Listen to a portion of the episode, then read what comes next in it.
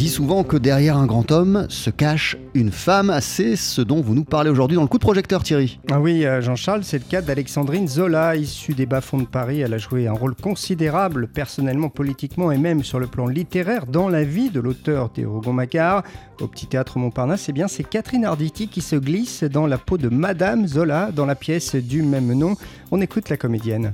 Elle a toujours vécu dans l'ombre de son mari, évidemment tout le monde connaît Émile Zola, mais elle a été fondamentale dans la vie de Zola et c'est une grande justice de la remettre en lumière, de la mettre en lumière. Ça, bon, moi je, suis féministe, ça me fait infiniment plaisir qu'on mette euh, cette, femme-là en lumière alors qu'elle était dans l'ombre tout le temps. Et puis, elle a posé pour des peintres, hein, elle a connu euh, Cézanne, c'est par Cézanne qu'elle a rencontré Zola. Elle a posé pour Manet aussi. Euh, on pense qu'elle a posé pour le déjeuner sur l'herbe.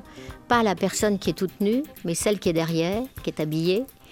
Et à partir du moment où elle a rencontré Zola, ça a été l'homme de sa vie. Et elle a consacré sa vie à cet homme.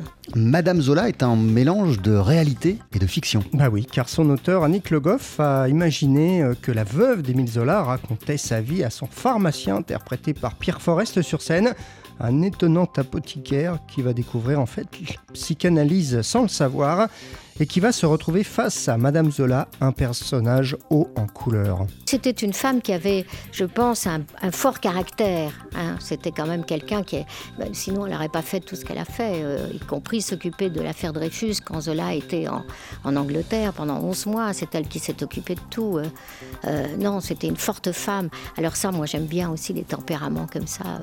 Ça me plaît beaucoup. Il y a à la fois une fragilité chez elle et puis une une, une, grande, un tempérament très, très puissant, très fort. Dans cette pièce, on découvre notamment que la générosité d'Alexandrine Zola n'avait pas de limite. Bah oui, parce qu'elle a accepté quelque chose que sans doute peu de femmes auraient accepté à sa place.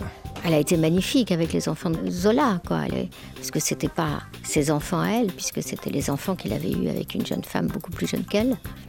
Et euh, elle s'est vraiment battue après la mort de Zola pour que les enfants puissent porter le nom de Zola. Ça lui a coûté beaucoup d'argent. Elle a, elle a aussi euh, payé toutes les études de, du garçon qui est devenu médecin. Elle a payé la noce de Denise qui a épousé un disciple de Zola. Enfin, elle a été formidable.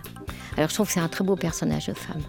Voilà, Catherine Arditi, euh, vraiment euh, dans cette pièce très réussie, Madame Zola, c'est à voir en ce moment au Petit Théâtre Montparnasse à Paris. Merci beaucoup Thierry Lebon. Et tiens, voici une euh, chanson qui irait très bien à Alexandrine Zola, There Will Never Be Another You, interprétée par Chet Baker.